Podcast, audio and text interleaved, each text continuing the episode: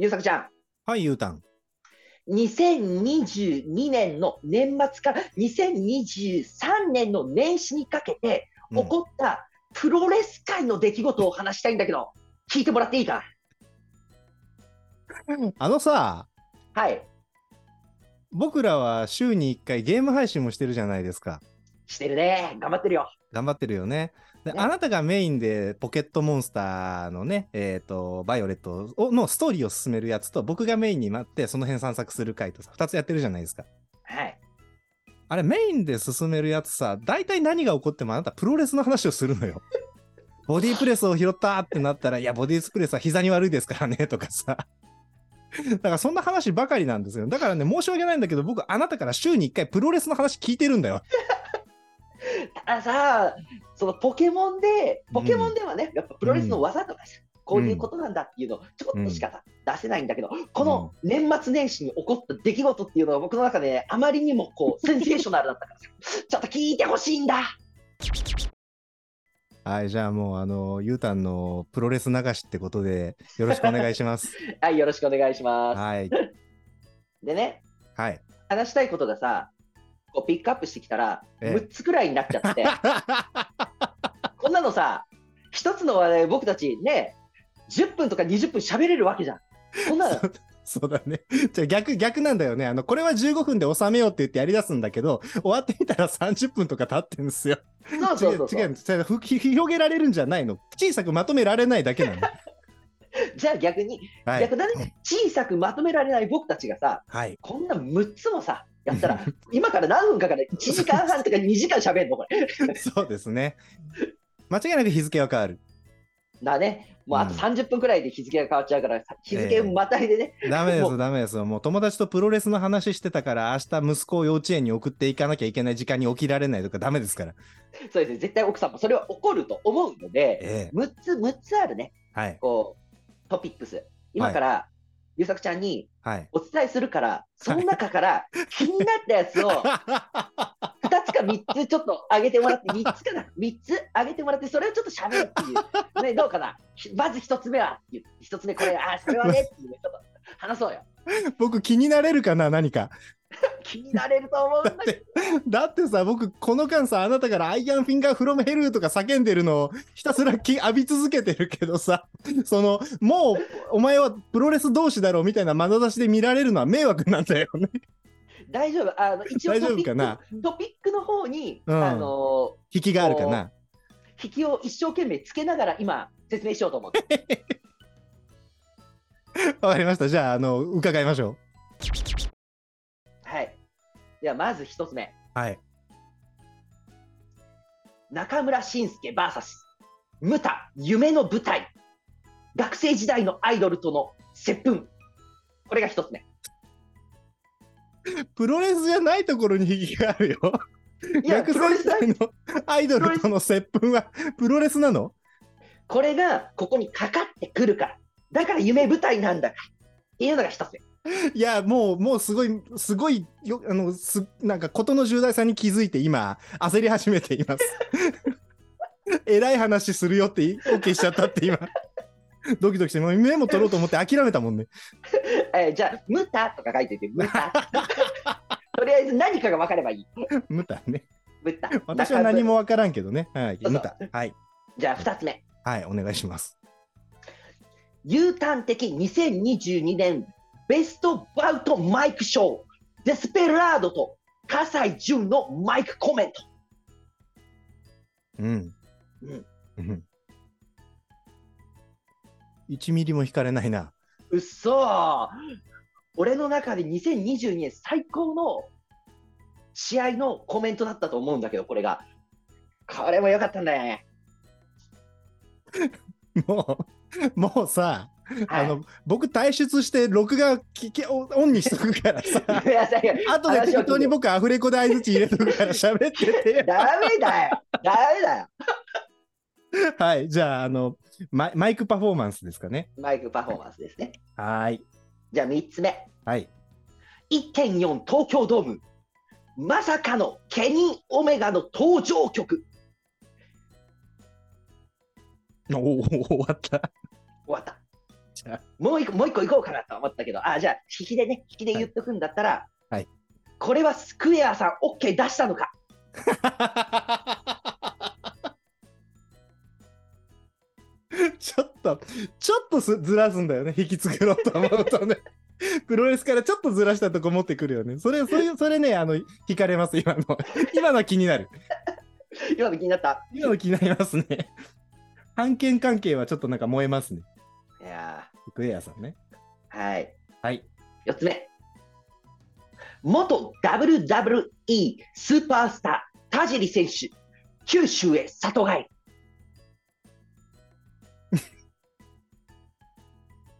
一個も気にならん。重大なり、重大な一ところがやっぱり個も気にならん。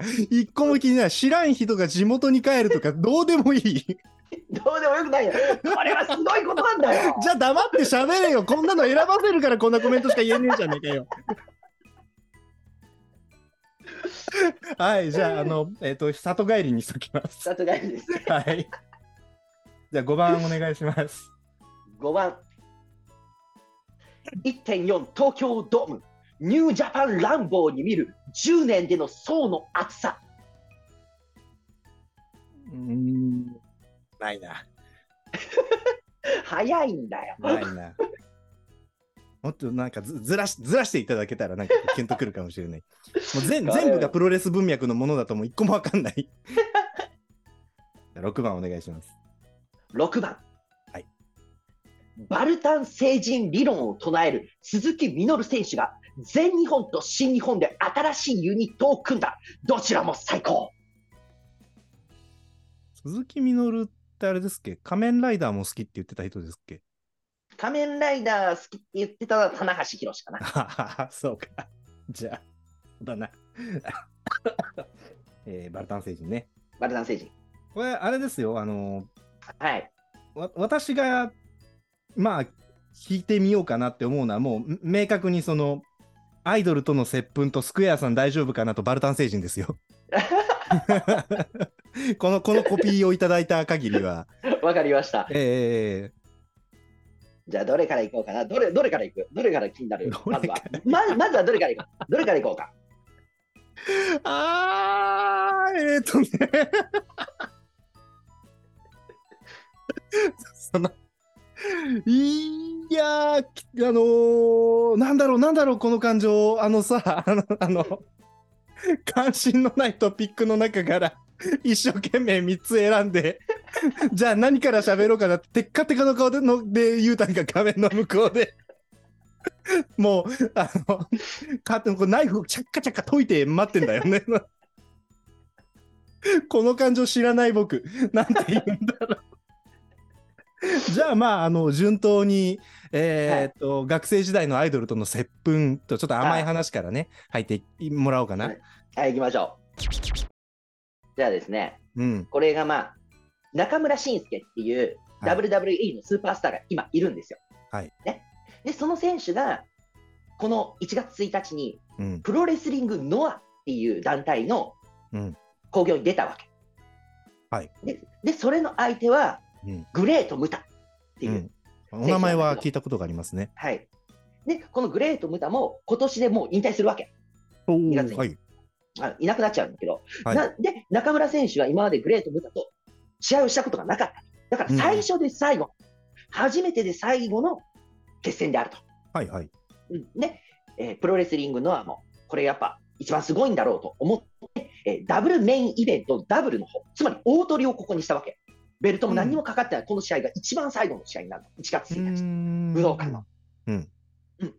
その時に、こう、中村選手が前日会見で言われてたんだけど、うん。こうね、喋ってて、グレート・ムタ選手と戦いますけど、どう思いますか？いや、これはね、今までなかったんだけど、グレート・ムタは俺のアイドルだから、うんもうそういう、そういうふうにもう大好きだけど、プロになってから、プロレスラーになってから、この気持ちを出したことはないから、きっちり、この最初で最後の試合を楽しみたいと思います、みたいなことを言うわけ。はい。で、試合が始まる。はい。もう、それぞれがあまりにも世界観を持ってるから、うん。一つ一つの技っていうか、動きに対してお客さんがもうどっかんどっかん湧くの。何しても湧くみたいな。へえ。そういうものすごい試合なんだけど、うん。で、途中で、こう、中村選手はグレート・ムタに毒斬りをされるわけです。いや、ごめん、もう、毒、毒切り。毒斬りですよ。そうでした。あの、これも、な、なんでか知らないけど、ポケモンやってる時に教えてもらったんだよね。毒斬りはまだ現役の技だって教えてもらった。ええええ、毒斬りは原因はね、グレートムタ、まだたまに吐いてるよって教えてもらって、えもうば、えらい笑ってゲームできなくなっちゃったんだよね、私ね。はい。えはい。えーで、グレート・ムタがパッてやって、それを受けた中村選手は顔が、顔面が真っ赤になって、それは、さながら1990年代にグレート・ムタをやってた時のグレグレート・ムタの顔みたいになってるの。あうん真っ赤に、真っ赤な顔で、ここに、こう、文字が書かれているっていうのが探せば出てくると思うんだけど、そんな感じに中村選手がなっちゃって、これは一つ、うんはいはいはいはい。90年代のグレートムタのような顔に中村選手がなっちゃった。そうそうそうそうそう。はいはいはいこれはこれは一つ、グレート・ムタ対グレート・ムタみたいな感じのビジュアルになって、すげえ面白いなと思って、はいプレスファン見てたわけ。で、最後、最後の最後ですよ。本当にもう、それぞれがいろんな技を出し尽くして、最後、そろそろ決まるだろうな。どういうふうに決めるのかなって思った時に、中村選手がここぞっていう時に、勝負をかけようとした瞬間に振り向いたの。はい振り向いた時に、ムタ選手がこう、息を吸って、うんあ、毒斬りだと思った瞬間、うん中村選手が何をしたか。うん。はい。グレート・ムタと接吻しました。キスをしました。そして、キスをして、キスをして、口づけを交わした後、離れたら、中村選手が毒斬りをしました。そこから技を出して、中村選手が勝つという。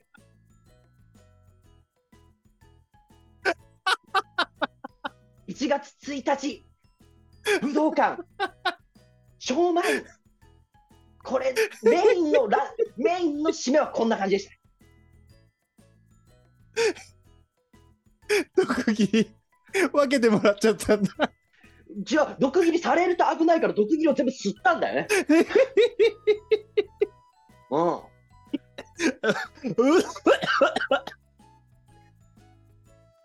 まあだって、ね、しかも言ってしまえばですよ、言ってしまえば、ね、40超えた中村選手と60ね、人間の姿だったら60ちょいぐらいになっているようなグレート・ムタ選手が、おっさんとおっ、ね、もうおじいさんが 超満員の武道館でキスをして、それの後で勝負が決まったら、全員がスタンディングオベーションをするっていう、わけのわからん空間なんだけど、まあ、あのね、おじさん同士のキスは正直ね、その、出川さんとかさ、あの、高上島竜兵さんとかの芸で割と見ているので、それ自体に珍しさはないなあという私の実感なんだけど、はい、毒斬り？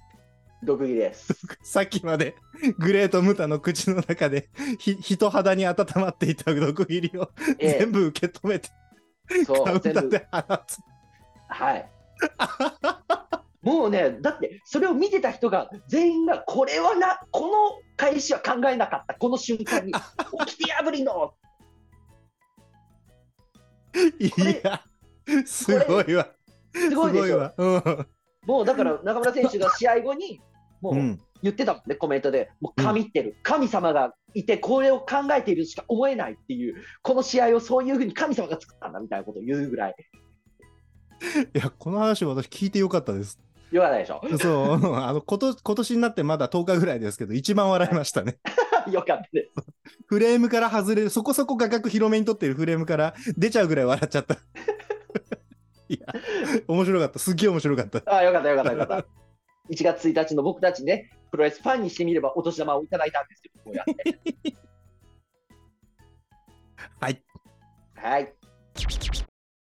じゃあ、あの、このまま行くと単純にその、キャッチコピーからの引きで、うん。スクエアさん大丈夫なのかと、バルタン精神になるんだけど、うん割とあの、今の話を伺っていて、はいあ。の、それなりに期待値が上がったので、はい。一つなんか、ゆうたん、これは話さねばならんだろうっていうのがあったら、私が選んでないところからもピックアップしていただいていいかなという感じなんですけど、どうですか？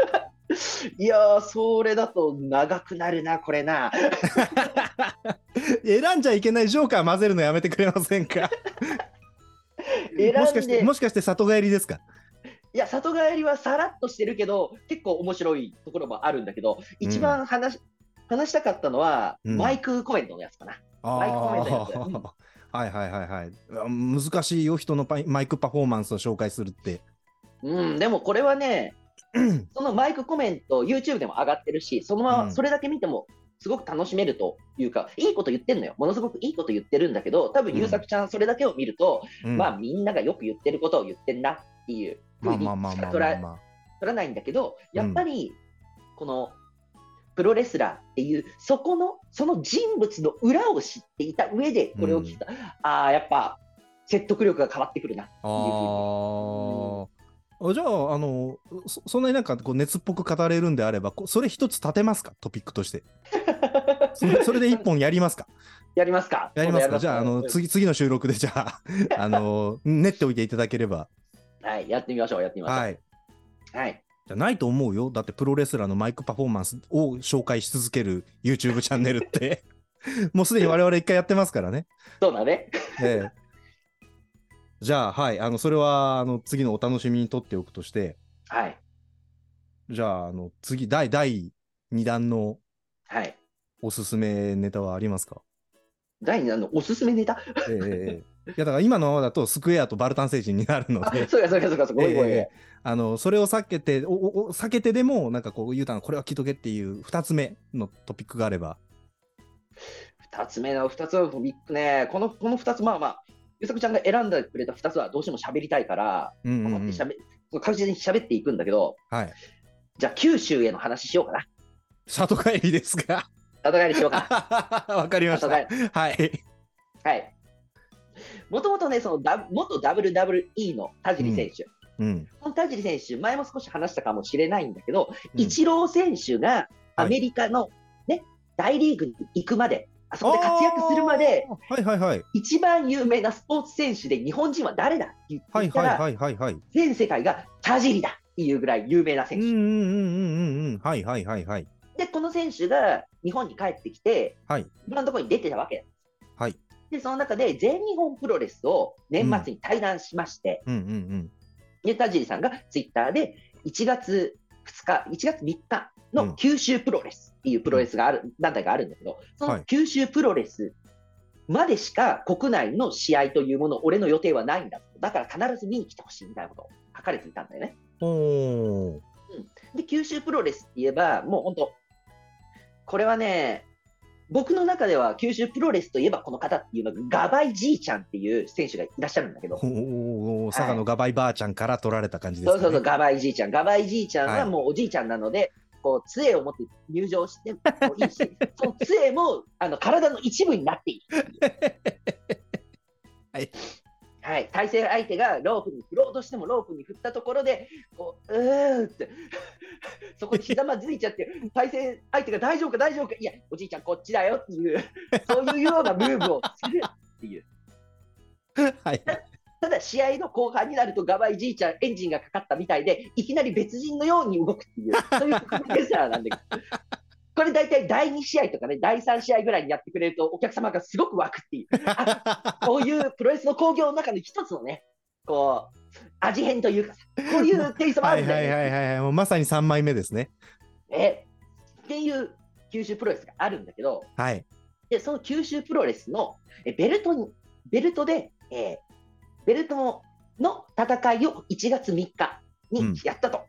うんで、田尻さん、ここで1月3日に九州プロレスを取ったんですよ。ベルトを取りました。はい。で、そうなった時に、田尻さんがものすごく、こう、素直じゃない人だから、その社長に、あの、この九州プロレスではいやるんだったら、俺、九州行きますよみたいなことを言って、九州行くことになったんだけど、田尻さんってもともとだから、熊本出身なの。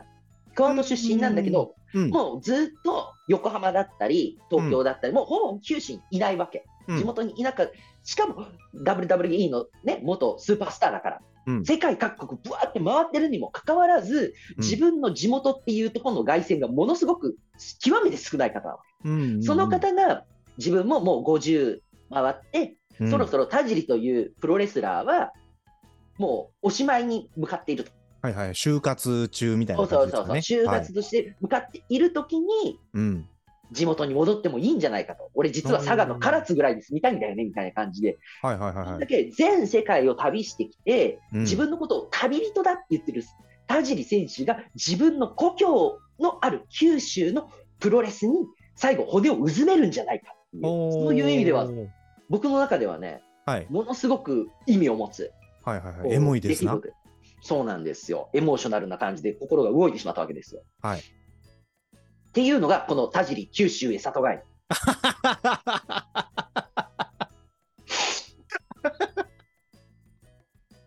っていうのがね。そいや、ユダやっぱりさ、う。うん。文脈分かってねえときついものはあるよ。そうそうそう。あると思うよ。だからど、どれ選んでくれ。文脈をある程度ちゃんとなるほどね。ちゃんと説明したから、なんとなく分かったでしょ？なるほどね。そうかそうか、その、まあ国内でも東京とかね、都内近郊で活躍していて、世界にも飛び出していって、世界各地のリングを渡り歩いていた田尻選手が、プロレスラーの人生終盤突入にあたって、最後の最後、九州、佐賀のあたりに骨をうずめるのではないか。そしてこの里帰りというのは、もしかしてその行動、その就活の第一歩だか二歩だかっていうところなのではないかっていう、その旅人が帰る場所を見つけたっていうエモ話だったわけですね。そういうことです。はーい。じゃあ、バルタン星人ですか？アルダレジン行きましょうか。もう、あの、これは全く読めないですよね。当然今までもよ全く読めてないですけど、当然これも読めないですね。バルタン星人とは何ぞやと。バルタン星人理論。はい。これは、これはでもうん。うんバルタン星人理論ですよ。鈴はい木みのる選手が常に提唱している。これはでもすごいなって思いますよ。そうなの？鈴木みのる選手って、うん。基本的にヒールなんです。悪役なんですね。うん。もう、どこ行っても悪役なわけです。はい。うん。で、今回起こった出来事、ちょっとバルタン星人理論を後に置いておくんだけど、こうんの悪役の鈴木みのる選手が、全日本プロレス、はい馬さんのとこ、と、はいはいはいはい。新日本プロレス、猪木さんのとこ、はいはいはいはい。今言ったお二人とももうちょっと、えー亡くなられてますけど、それぞれが旗揚げした、ね、この団体に、うん。それぞ自分の新しいユニットをそれぞれ持ち始めた。鈴木みのる選手、うんうんうんうんみのる。選手っていうところに仲間が集まってきて、はいどうやらこれユニットが2つできるんじゃないの、このユニットどうなるんだろうって、それぞれの選手も面白い選手が集まってきたからどうなるのかなって思いながら、うん。プロレスラーの、プロレス大好きな私たちはこう盛り上がるんですけど、そえう鈴木みのる選手鈴木みのる選手がうん。そんなことできるの？そんなことが今起こってんの。鈴えその鈴木みのる選手はどこの所属の選手なの？鈴木みのる選手はえパンクラスっていうので、自分のとこのその団体というかあるんだけど、パンクラス所属なんだよね、一応ね。で、その上、だからフリーなの、言ってしまえば。フリーで、うんうんうんうんうん。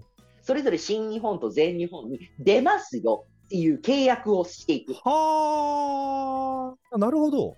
そう、だから他のとこにも出てんだよね、このお正月。はいはいはいはいはいはい。そうかそうかそうか。で、その出向先でそれぞれユニットがなんかできちゃいそうだぞってなったら、結果的に全日本と新日本っていう、その、プロレス業界の中の猪木さんと馬場さんだからきっとなんか二大巨頭みたいなライバル会社みたいなところでそれぞれユニット持っちゃうかもみたいになってるんだそうそうそうそうへえでこの鈴木みのる選手がどういう選手かっていうのを説明するのが一番わかりやすいのがバルタン成人理論、おおここで出てくるのね。そうそうそうそう。はいこれもう分かりやすいんですけど、はい。みんなさ、ウルトラマンになりたいじまあまあまあそうだよね。ゃん。うん、ウルトラマンごっこをするとしたら、ウルトラマンになりたいでしょ。うん。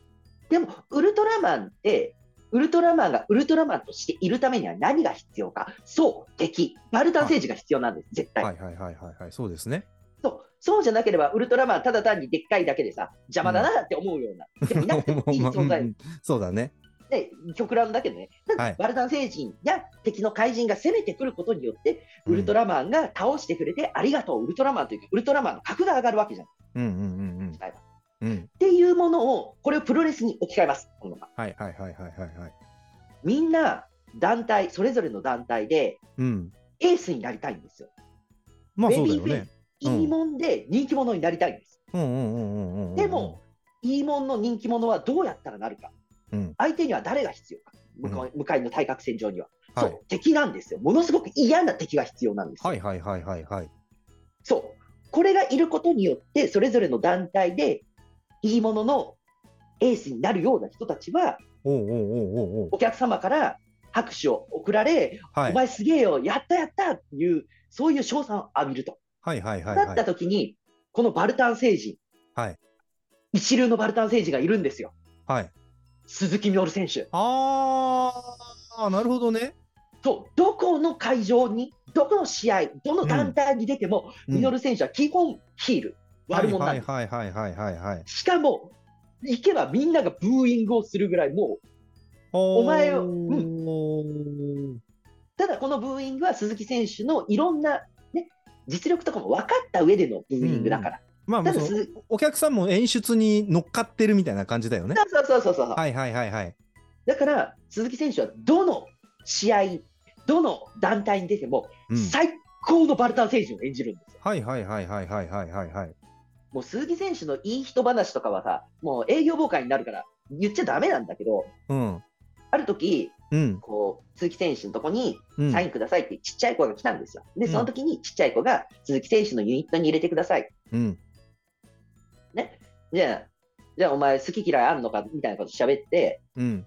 えーあ、違う、えー鈴木選手、えー軍団に入れてください。来た時になんか泣いてたんだって、うん。ぐずぐずって。うん。で、鈴木選手が一言、やだ。だってお前泣き虫だ。だからやだ。言って、で、その、で、その子は、まあ、でも入りたいみたいな感じで、本当にちっちゃい子、多分言ったと思うんだけど、その時に、じゃあ、分かった。じゃあ、あの、これ約束しろ。うん。好き嫌いせずに何でも食べる。と、うんお父さん、お母さんの言うことをよく聞くこと。その上で大きくなったら俺んとこ来い。ああ、それは今、盛大な営業妨害をしたんじゃないか。ええでもみんなが知ってるの。それぐらいああ、はい知っははいはいはい、常識人、超常識人なんです。なるほど、なるほど。世界一性格が悪い男と言われながらも、こんなこと言っちゃうのがもはいはいはいはい。まなあ、うん、そうだよね。常常識がないとヒールできないからね。う、そうそうそうそう言って、はいはいはいはい。だから、それぐらい、こう、すべてが分かった上で、うんバルタン星人を完璧に演じる鈴木選手。うんうんうんうんうんうん。できる鈴木選手が、うん。この新日本と全日本の2つの大きい団体で、それぞれのユニットうん。がどのようになるのか。っていうところんそれ、しかも、ここにね、あのー言い方あれなんだけど、若い子がいるんだよね、20代ぐらいの若い子が一人ずついるのよ、どっちの団体。おおはいはいはい。もう鈴木選手も50オーバーなんだけど、うん。ここに来て、それぞれの、で、しかもどっちも一回お世話になってんの、鈴木選手。ああ、どっちにも所属したことがある。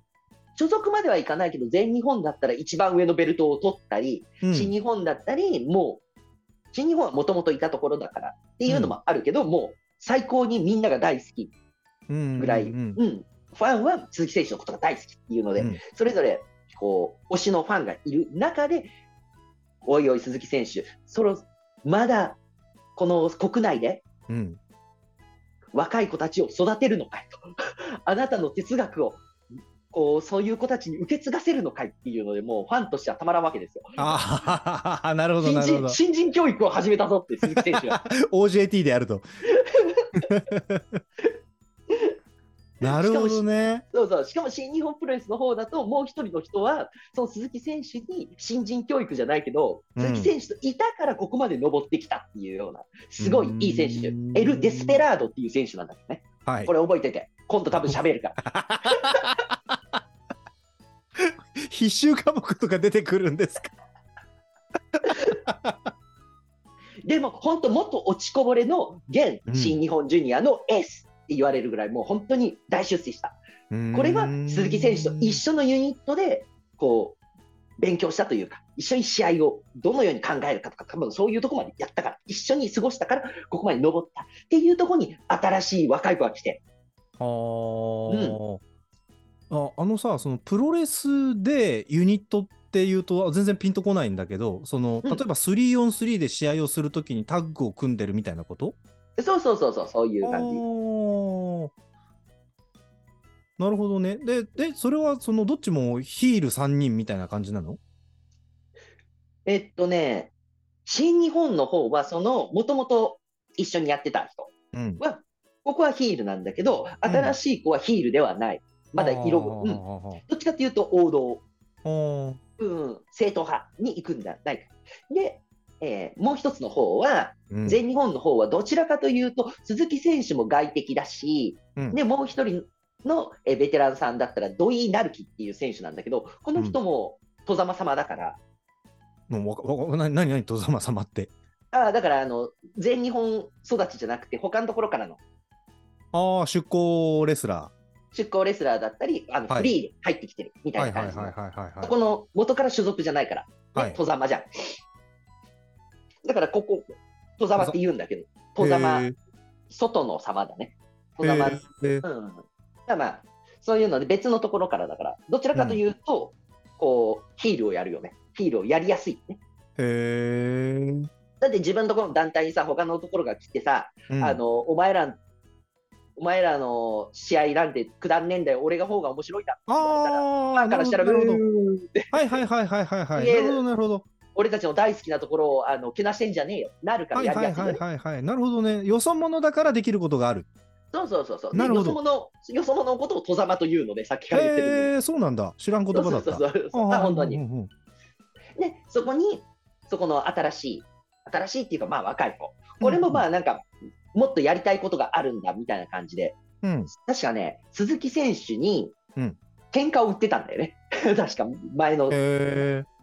数ヶ月前に。で、そこでやりたいことがあるんだったら一緒にやろうぜというか、もううん教えてやるよみたいな。教えてやるよっていうのをもうバキバキの、あのーちゃんとついてこなかったら分かってんだろうな、おめえみたいな感じのやつでもう三そういう3人が組んだ、そっちは。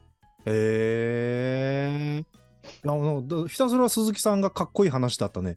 ええで、鈴木さんが何がかっこいいって、鈴木さんは中途半端なヒールをやる人と、鈴木みのる VS 中途半端なヒールさんになると、うん鈴木ひみみのる選手はヒーローになるから、中途半端なヒールの方はもう、もそんなんでヒールやってんじゃねえよ、舐めてんじゃねえよ、ヒールをって。ちゃんとプロレスやるよっていうので、みんながはい。鈴木選手、その通りだ。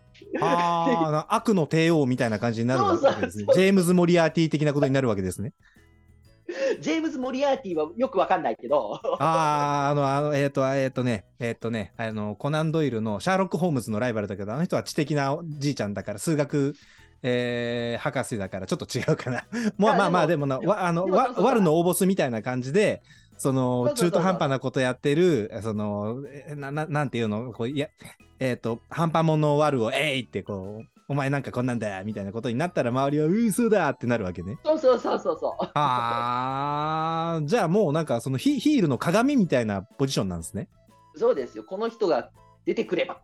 もうみんな湧くしああ、そうか。ああ、いやいや、なんか、一気になんか納得できたわ。その、えっ、と、その、どこに行っても、その団体のヒーローが際立つような見事なヒールをしてくれる、頼れる悪者、鈴木みのるが、まあ、二つの対立関係っていうと、まあ、その、ななんていうの違うかもしれんけど、一応バチバチしてるぞぐらいの関係にある団体それぞれでユニットを組んでそのその人のショーマンシップとかプロレスラースピリットみたいなものをそれぞれの団体にいたり、まあ、他にも戸様の人もいたりもするけれどそういう人たちにさらにその分け与えたり教えたりしてまだまだこのプロレス業界にあなたの哲学っていうのを広げてくれるんだなうプロレスファンは嬉しいぞってなってるっていうことね。そう。これは英才教育だよ、ゆうたん。何が？なかなかないですよ、こんなに30分とか 時間を取って。なもう門外観もいいと、まさに戸様の、プロレス戸様の私にね、はいこれだけその文脈とトピックを丸めて語れる機会なんてないわけですよ。そうですね。そうですね。いざ居酒屋で後輩にやったらパワハラだって言われるよ、これ。もしやるとしても、もっとコンパクトにまとめるから。もうこれぐらいでしょちょっとだけ、ちょっとだけ、一口だけ食べさせてあげるから。一口だけ食べるとさ、ね、濃いものって美味しいじゃん。そう白白いご飯進むもんね。そうそうそう、そうパクって食べて、あ美味しいってなったら、もうちょっと食べるっていうので、ちょっとずつ与えるから。濃いダメってなったら、それはそれだし、濃くて美味しかったら、うん、よかったよかった。そっちの方が立ち悪いな。立ち悪いでしょ。立ち悪いでしょ。なので、ちゃんとね、今日は、こんだけ全部食べても、濃い味、ちゃんと全部食べられる味付けにししてきましたよ。慣らしていきます。これでもまだ鳴らしていただいてる。当たり前じゃないですか。なるほど。本気で喋ると味が濃すぎて歯が抜けるみたいなことが起こるわけですね。可能性はあるね。いや、面白かったですよ、私なんか。スクエアの話はいいの？スクエアの話は。スクエアの話か。あ、そうか。え？ああ、じゃあ、言っときますか？なんか終わろうぜって言ってた時間をはすでにオーバーしてますけど、ややっときますか？大丈夫。あの、これは、これはコンパクト。すごいコンパクト。ああ、じゃあじゃあじゃあお願いします。あの、ケニー・オメガっていう選手が久しぶりに日本に来日して、1.4うん東京ドーム、一番大きい、新日本プロレスで一番大きい大会に出ましたと。はいその時にケニー・オメガ選手ってもともとゲームが大好きなの。だから、うんあのファイヤープロレスリングとかで自分のキャラが出た時にもうだ大喜びで、自分が出てるゲームを自分でやるっていう、なかなか。できない体験をして、すごいテンション上がってるぐらいゲームが大好きな選手で、もともと日本で立ってた時に、自分の入場曲を、えーロックマン2のドクター・ワイリーのテーマのリミックスにしてたっていうぐらい、もうとにかく。本物だわ、それ。本物でしょ？本物でしょ？その選曲は本物です。そうそうなった時に、こいつ何をやってくるんだ？うん。そのもともと使ってたドクター・ワイリーのリミックスなのか、今、うんアメリカで使っているオリジナル曲を持ってくるのか、どっちかな、ドクター・ワイリーの方がいいよなみたいなのがみんな思ってたんだけど、うん。1.4東京ドーム、実際になりました。うん。どうなるんだろうってパッて見てたら、うん。こう、エキシビジョンというか、スクリーンにバッてうん。歌詞歌詞というか言葉が出て、うん。え、この言葉ってあれだよな。このケニー・オメガの必殺技だよな。え？って思ってたら、うん。そこにケニー・オメガが現れます。うん現れたら、エキシ後ろのスクリーンの、えーこっち側、右手側かな？右手側に黒い翼がブワって入る。うんうんうんうんうんえ？ってなって、うん。うん。ちなみに、ケニー・オメガの必殺技って、片翼の天使っていう技なんだけど、うん。うん。え？しかも、片っぽだけ羽が生えた。まさかって思ったら、うん。FF7 のあれですよ。セフィロスのテーマですよ。片翼の天使。まさに片翼の天使。使の曲が流れて、ケニー・オメガ歩いてくるんだけど、ケニー・オメガ、ここに片当てで、シルバーの片当てして、黒い感じで、うわセフィロスだ って思ってたら、ドゥドゥドゥンですよ。セフィロスって聞こえる。あれが聞こえて、やべえ ケニー・オメガが自分の必殺技の名前にしている楽曲、元の楽曲の片翼の天使に乗ってセフィロスのコフルコスプレしながら入場してきたぞっていうね。これ、スクエアさん OK 出したのかなっていう。OK じゃなきゃ多分ダメだろうな。ただ、面白いのが、うん。全世界に配信されてるの。うん全世界配信されてるときに、この楽曲に、うん。こう、問題があるのは差し替えます。なるんだけど、今回うん差し替えまで行われなかった。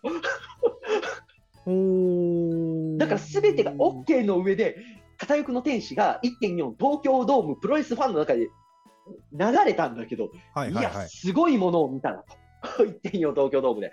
おーなんかもうその片翼のテンション知らなかったのが非常に残念なんだけど。あーじゃあ、その、えっ、と、スクエアさん OK 出してたと。多分出してるんだけど、みんながまず本当にびっくりした。それまで、それまで使ったことない曲だからね。曲自体は使ってないから技名はね、あったけど。まあそうだよね。なんか妥当なファンサとしては、そのロックマン2ワイリーのステージのテーマだよね。そうそうそう、そうなんだけど。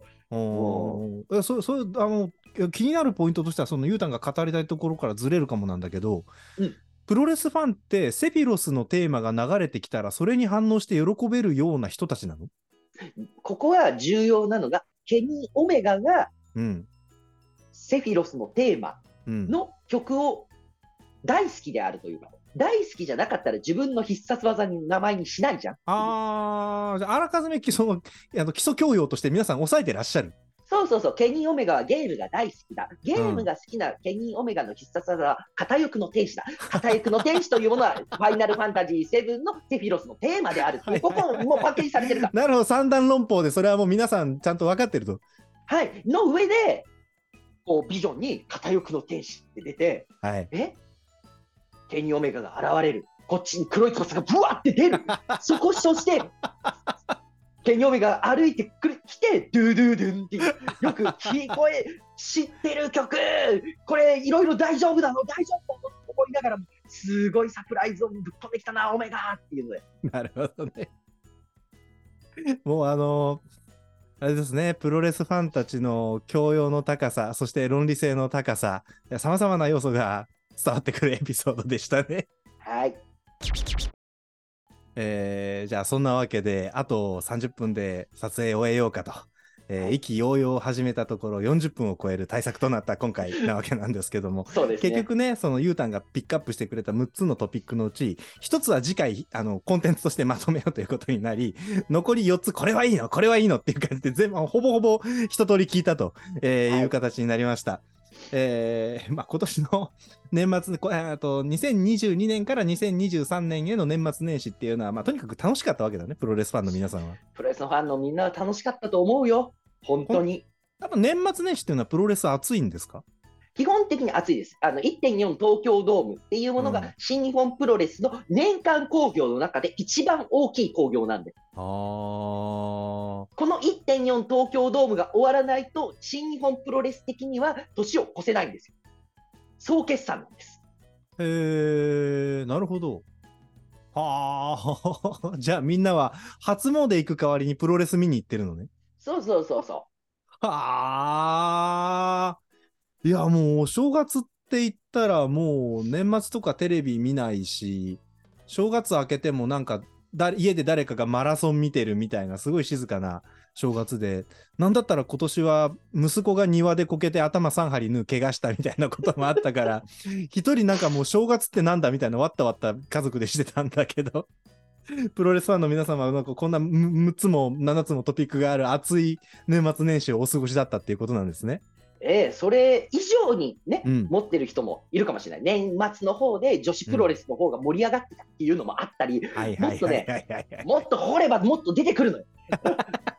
みんな、みんなもっと言いたいこともあったり、1.4東京ドームで女子プロレスのね、あのベルトの試合が組まれたとか、もうこういうエポックメイキングなことが起こったんだとか、もう言いたいことはどんだけでも出てくるんだけど、うん。一生懸命僕まとめたよ。